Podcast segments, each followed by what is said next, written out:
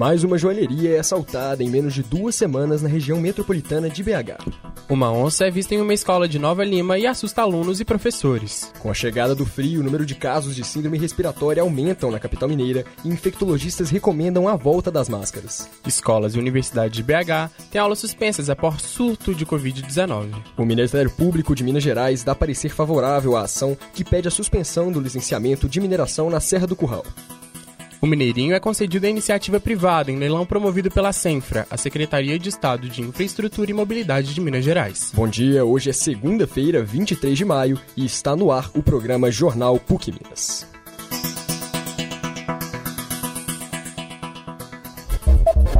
Cidade. Mais uma joalheria assaltada em menos de duas semanas. Dessa vez, o alvo foi a Confiança Joias, no Itaú Power Shopping. Com os detalhes, a repórter Virginia Caetano. O caso ocorreu na última sexta-feira. De acordo com a gerência da joalheria, cerca de 50 peças entre joias e relógios foram levados. O homem já tinha visitado a loja outras vezes e foi reconhecido pelas vendedoras. Ele teria se passado por cliente e pedido por uma joia específica. Em seguida, o autor pediu para ver um relógio e, quando a vendedora abaixou para pegar a peça, ele anunciou o assalto. O outro suspeito estaria esperando o assaltante no estacionamento. O estabelecimento ainda não tem um balanço do valor total que foi roubado. A polícia militar foi acionada e as câmeras de segurança estão sendo analisadas. Em nota, o shopping afirmou que não houve tumulto e que nenhum cliente ou lojista sofreu qualquer dano físico durante a ocorrência. Há cerca de duas semanas, um outro assalto cinematográfico teve palco na Manuel Bernardes, loja do BH Shopping, tradicional centro de compras da região centro-sul da capital. A Polícia Civil ainda investiga o roubo de joias e 13 relógios da marca Rolex, com valores que variam entre 40 mil e 300 mil reais. Mesmo após análises do circuito interno de segurança do BH Shopping, nenhum suspeito foi identificado. A polícia não descarta a possibilidade do envolvimento de criminosos do estado de São Paulo. Volto com você, Lucas. Uma onça é encontrada em uma escola de Nova Lima, na região metropolitana de BH. Foi necessário a ajuda do Corpo de Bombeiros e da Polícia Ambiental para retirar o animal. Quem explica o caso é o repórter Estevão Valentim. A onça parda foi vista no banheiro da Escola de Ensino Fundamental Caique, em Nova Lima, durante uma recreação na quadra. Os bombeiros conseguiram confinar o animal no cômodo em segurança. Ela foi sedada e capturada pelo Corpo de Bombeiros, em parceria com a Polícia Ambiental. A equipe do meio ambiente, juntamente com uma equipe de veterinários da ONG Resgate PH, ficou responsável por avaliar a destinação segura do animal. A Polícia Ambiental realizará o transporte do felino de grande porte. A onça está aparentemente saudável e sem lesões, e ninguém se feriu na ocorrência. Volto para o estúdio com Luiz Otávio Santos. Na última semana, BH foi a capital mais fria do Brasil. O município chegou a registrar 4,4 graus. Com as baixas temperaturas, o número de infecção respiratória aumentou na capital infectologistas recomendam a volta das máscaras. A reportagem é de Poliana Sestari. Com o frio e o aumento no número de casos de síndrome respiratória aguda grave, o infectologista Carl Starling recomenda a volta da obrigatoriedade do uso de máscaras em ambientes fechados em Belo Horizonte. Segundo o especialista que integrava o Comitê de Enfrentamento à Covid-19 de BH, a taxa de incidência da doença cresceu na capital mineira nas últimas semanas. Essa subvariante tem uma maior transmissibilidade, provoca casos graves em imunossuprimidos, em pessoas mais idosas e em crianças que abaixo de 5 anos não foram vacinadas ainda. É, isso aliado à flutuação também positiva do número de casos provocados por outros vírus respiratórios, isso acaba pressionando né, o sistema de saúde, é o que nós temos visto uh, nessas últimas semanas. O item de proteção deixou de ser exigido em locais fechados no dia 28 de abril. Em espaços abertos, a máscara havia sido liberada no dia 4 de março. Volto com você, Lucas.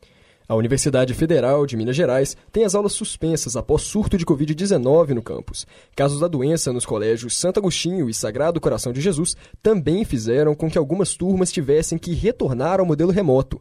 Quem traz os detalhes é a repórter Virgínia Caetano. A Faculdade de Medicina da UFMG suspende as aulas dos primeiros períodos do curso após um surto de Covid-19 entre os alunos. A universidade confirmou que as turmas foram suspensas por uma semana para conter a disseminação do vírus. Duas turmas do Colégio Sagrado Coração de Jesus e estudantes do Colégio Santo Agostinho também tiveram que voltar a realizar as atividades de forma virtual. devido ao aumento no número de confirmações para a doença. Uma das turmas do Sagrado Coração de Jesus já não tinha atividades presenciais desde a semana retrasada e mais uma turma foi suspensa na última quarta-feira. O protocolo é de que, com o diagnóstico positivo de 10% dos alunos, as aulas voltem para o formato remoto. A Prefeitura de Belo Horizonte, por meio da Secretaria Municipal de Saúde, registrou em abril e maio deste ano 24 surtos de Covid-19 em escolas públicas e particulares e 14 turmas foram suspensas. A SMSA mantém uma equipe de vigilância epidemiológica exclusivamente voltada para acompanhar casos suspeitos, realizar investigações e análise de casos relacionados entre si. De acordo com a avaliação de cada caso, é feita a recomendação, quando necessário, de suspensão da turma ou até mesmo das atividades nas instituições. Volto com você, Luiz. O Ministério Público de Minas Gerais dá parecer favorável à ação da vereadora Duda Salaber, do PDT, que pede a suspensão do licenciamento da mineração na Serra do Curral nos limites entre BH e Nova Lima.